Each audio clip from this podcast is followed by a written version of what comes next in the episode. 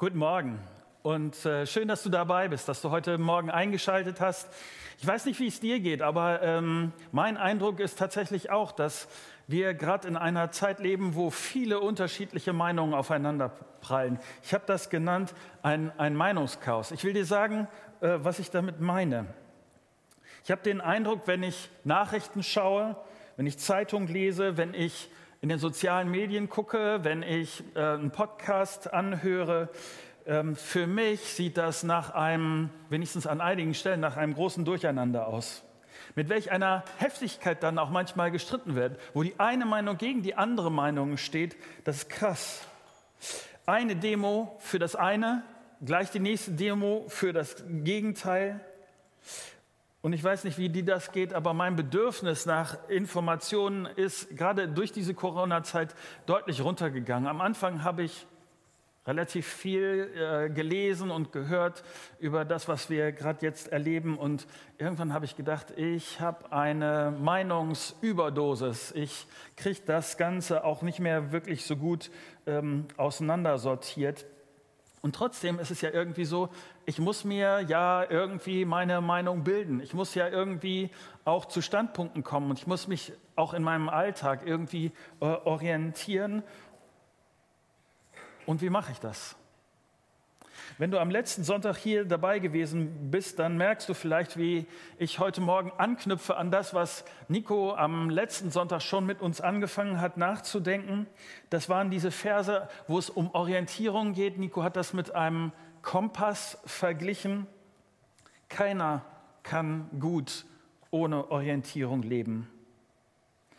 Und in den Versen von heute spricht Paulus konkret Prinzipien an, wie ich in diesem Meinungs, manchmal auch in diesem Meinungsdurcheinander gesunde Orientierung behalte.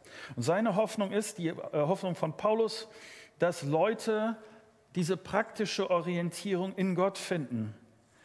Und gerade das auch, wenn, wenn es um ganz praktische Dinge geht. Ich will, bevor ich mit uns anfange zu lesen in diesen äh, Versen, will ich noch mal mit uns beten. Ähm, wir sagen das immer wieder, weil es ist tatsächlich, ich, ich denke auch immer wieder, diese Art und Weise zu kommunizieren ist immer noch ungewohnt und deshalb, vielleicht hast du Lust, mit aufzustehen, vielleicht magst du es auch gar nicht. Auf jeden Fall möchte ich jetzt mit uns beten. Vater, ich danke dir dafür, dass, dass du ein guter Gott bist und dass du die Dinge kennst, die mein Herz und die unser Herz beschäftigen. Du siehst, mit welchen Fragen wir konfrontiert sind und wie wir auch an der einen oder anderen Stelle um Orientierung ringen, um das, was wirklich gute Entscheidungen sind. Und ich bitte dich darum, dass diese Gedanken, die hier in deinem Wort stehen, dass sie uns weiterhelfen, zu sehen, wie du das Leben siehst und wie es wirklich zu gesunden Standpunkten kommt. Dank dir für dein gutes Wort und danke dir dafür, dass du meine Worte benutzen kannst, damit wirklich ähm, etwas in uns in, Gang kommt, dass sich Dinge verändern. Rede du jetzt bitte. Amen. Ich will mit uns lesen, äh, Kolosser 2 ab Vers 16. Niemand soll euch also Vorhaltungen machen wegen dem, was ihr esst oder trinkt oder was ihr an den Festen, am Neumondstag oder am Sabbat tut. Das ist doch alles nur ein Abbild und ein Schatten der Dinge, die Gott angekündigt hatte und die in Christus Wirklichkeit geworden sind. Lasst euch das Heil von niemandem absprechen, der sich darin gefällt, in vorgespielter Demut nicht Gott selbst anzubeten, sondern die Engel und der sich dafür auf irgendwelche Visionen beruft, die er angeblich hatte. Die selbstsüchtigen Einstellungen solcher Menschen bringt sie dazu, sich ohne jeden Grund aufzuspielen, statt sich an den zu halten, der das Haupt der Gemeinde ist. Er sorgt dafür, dass der ganze Leib gestützt und zusammengehalten und durch verschiedenen Gelenken und Bänder so wächst, wie Gott es möchte. Wenn ihr nun also mit Christus gestorben seid und die Prinzipien dieser Welt für euch hinfällig geworden sind, warum lebt ihr dann so, als wärt ihr immer noch ein Teil dieser Welt? Ihr lasst euch vorschreiben, damit darfst du nichts zu tun haben, davon darfst du nichts essen, das darfst du nicht mal berühren. Dabei geht es hier doch immer nur um Dinge, die sowieso keinen Bestand haben, Dinge, die dazu da sind, dass man sie gebraucht. Welchen, wer, solchen, wer solchen Forderungen nachkommt, folgt damit lediglich den Geboten und Lehren von Menschen. Zugegeben, es handelt sich um eine Frömmigkeit, die den Anschein besonderer Weisheit hat. Dieser selbstgewählte Gottesdienst, diese Demut, diese Schonungslosigkeit gegenüber dem eigenen Körper, doch das alles ist ohne jeden Wert und dient nur dazu, das menschliche Geltungsbedürfnis zu befriedigen. Nochmal ähm, die Situation, in der Paulus diese Verse geschrieben hat. Paulus schreibt diese Verse ja an eine Gemeinde in der Stadt Kolosse. Paulus war noch nie selber in dieser Gemeinde, aber er hat gute Verbindungen dahin. Und diese Gemeinde beschäftigt sich gerade mit einer Menge ganz praktischer Fragen. Es gibt nämlich die unterschiedlichsten Ansichten in dieser Gemeinde. Und in der Gemeinde wissen sie gerade nicht, wie sie damit umgehen sollen, wie sie darauf reagieren sollen, wie sie sich von, wie ich mit meiner Meinung gut Positionen gewinne, wie ich damit klarkomme, wie, wie ich wirklich zu gesunden Positionen komme. Und Paulus geht in diesem Text vier Schritte. Zuerst sagt er seinen Lesern, sei unabhängig von falscher Religiosität. Ähm, ich habe äh, gestern etwas gelesen, darüber musste ich ein bisschen länger nachdenken. Äh, da hat jemand gesagt, Christen dürfen nichts und haben schlechte Laune. Ähm, und ich habe äh, an manchen Stellen gedacht, und er hat recht. Wenn ich manchmal in Kirche und Gemeinde komme, dann könnte man den Eindruck haben, dass ähm, Leute vor lauter Geboten und Verboten den Spaß am Leben verloren haben. Ich lerne Christen kennen, die vor lauter Angst getrieben werden, Angst, etwas Falsches zu machen.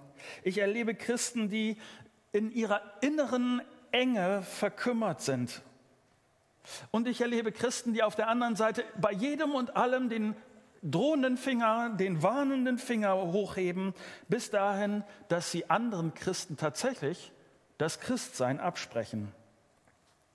Ja, Christusgemeinde, vielleicht könnt ihr euch das nicht vorstellen, aber ich sag mal, ich musste denken an äh, Zeiten in meiner Jugend, an Diskussionen, als ein Mädchen mit äh, ihrem Rock zu nah, äh, mit der Rocklänge zu nah ans Knie gerutscht ist und es dann äh, Diskussionen gegeben hat, ob das noch in Ordnung ist oder nicht. Ich erinnere mich da, äh, vor ein paar Jahren hat mich äh, ein Mitarbeiter ähm, verschämt äh, erzählt, dass er als Christ eine bestimmte Heavy-Metal-Gruppe toll findet. Ein anderer Mitarbeiter wurde vor kurzem gefragt, ob das als Christ wirklich sein kann, dass man sich tätowieren lässt. Und genau diese Dinge meint Paulus hier. Und ich lese nochmal, was er dazu sagt. Nochmal Vers 16. Niemand soll euch also Vorhaltungen machen wegen dem, was ihr esst oder trinkt oder was ihr an den Festen oder Neumondstag oder am Sabbat tut? Das ist doch nur ein Abbild, ein Schatten der Dinge, die Gott angekündigt hatte und die in Christus Wirklichkeit geworden sind.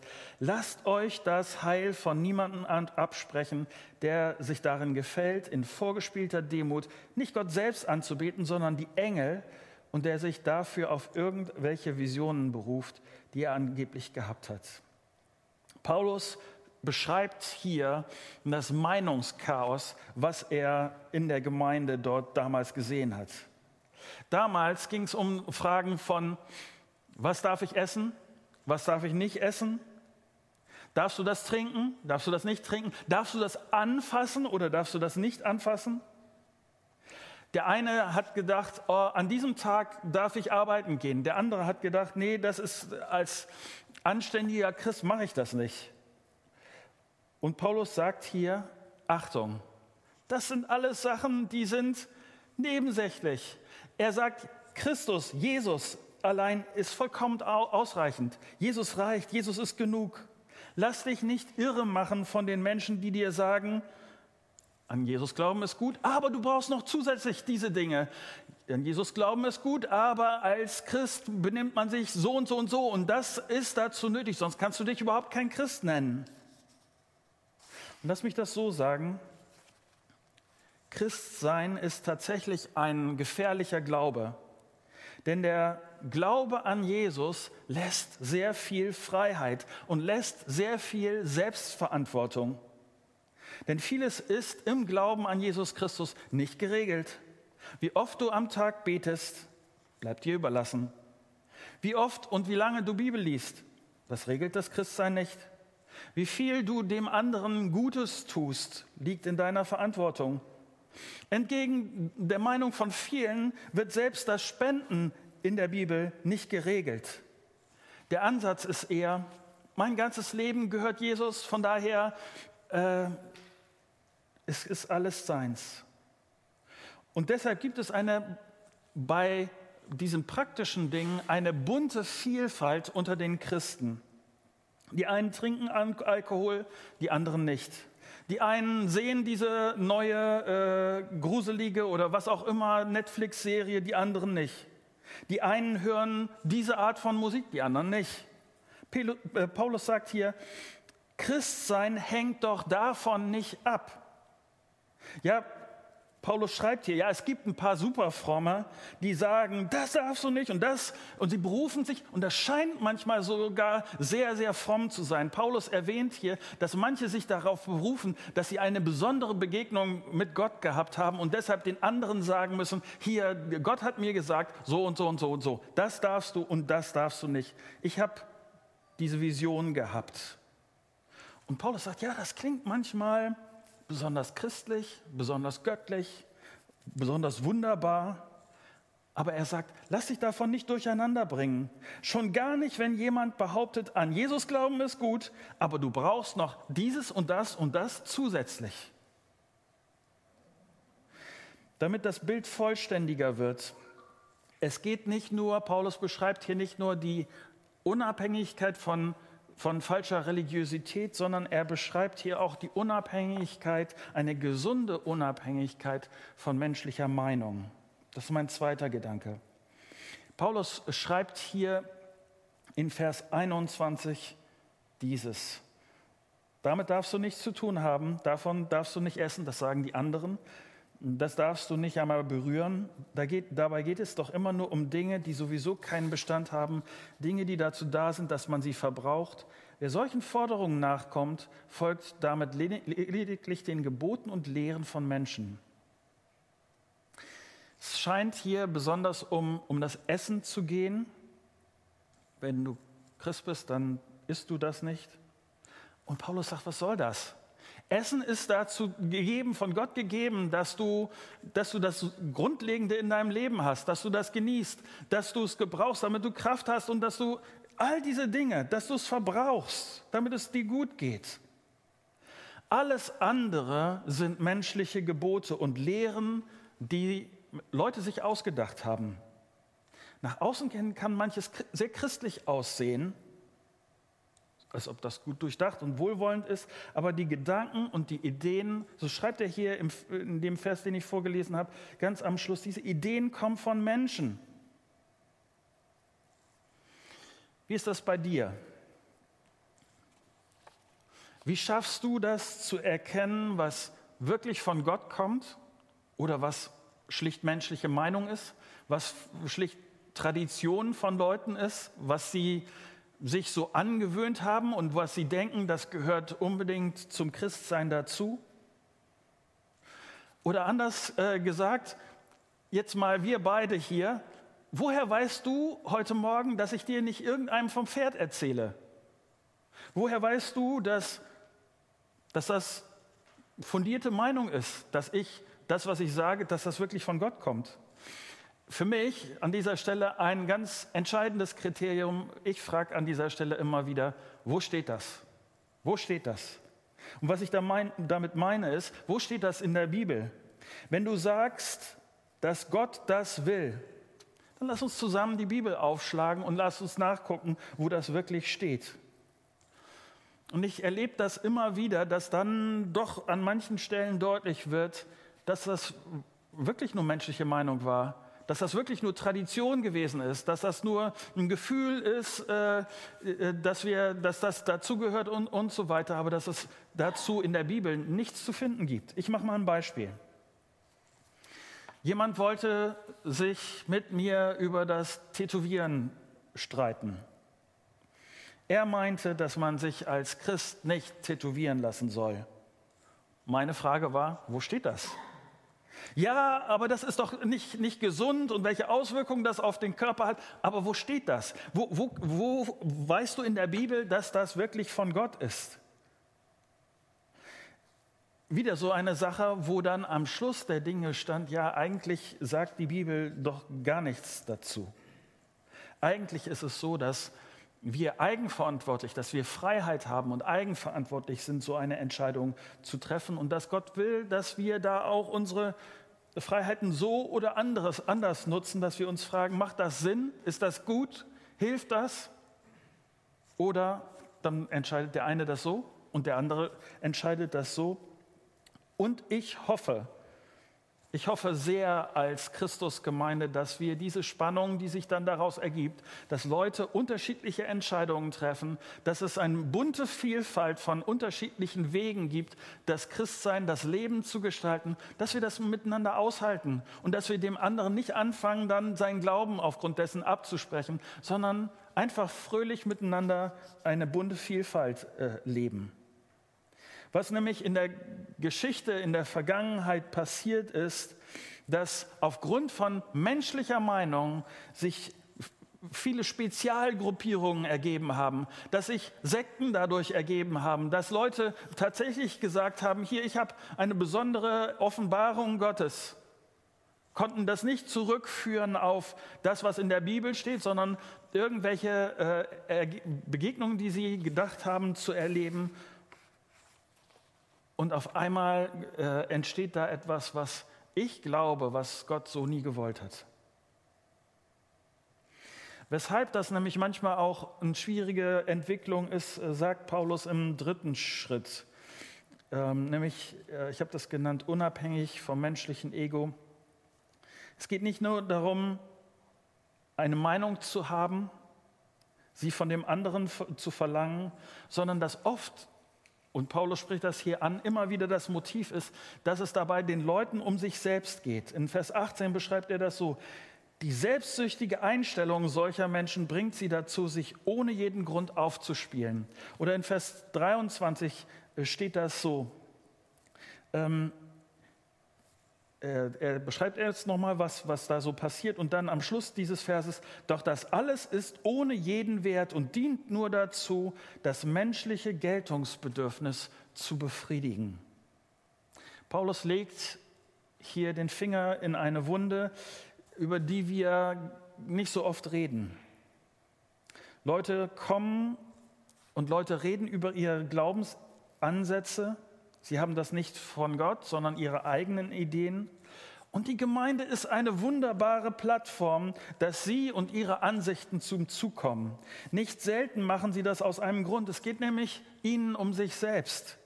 Sie sehen Ihren Vorteil. Sie mögen es selber im Mittelpunkt zu stehen. Es gefällt Ihnen, wenn andere Ihnen folgen. Es geht Ihnen dabei, Paulus sagt das hier, es geht Ihnen dabei um sich selbst. Und Gemeinde ist an dieser Stelle tatsächlich bedroht. Oder ich will das mal anders sagen.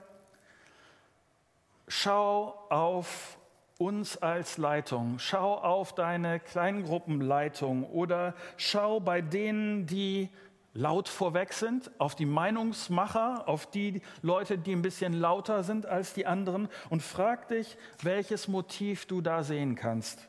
Warum machen Sie? Warum machen wir? Warum mache ich das? Was ich meine ist, welche, mit welcher Motivation bin ich dabei unterwegs? Wenn ich nicht aus Liebe zu Gott und Liebe zu den Menschen äh, in der Gemeinde leite, dann bin ich an der falschen Stelle. Wenn ich den Job nur mache, damit ich gut dastehe, damit ich von Leuten gesehen werde, damit Leute tun, was ich sage, dann habe ich es an der falschen Stelle. Ich sage das mal, wenn ihr den Eindruck habt als Gemeinde, das ist mein Motiv, dann sucht euch einen anderen. Dann sagt, hey Marco, deine Motive sind falsch, mach was anderes. Und es ist gerechtfertigt.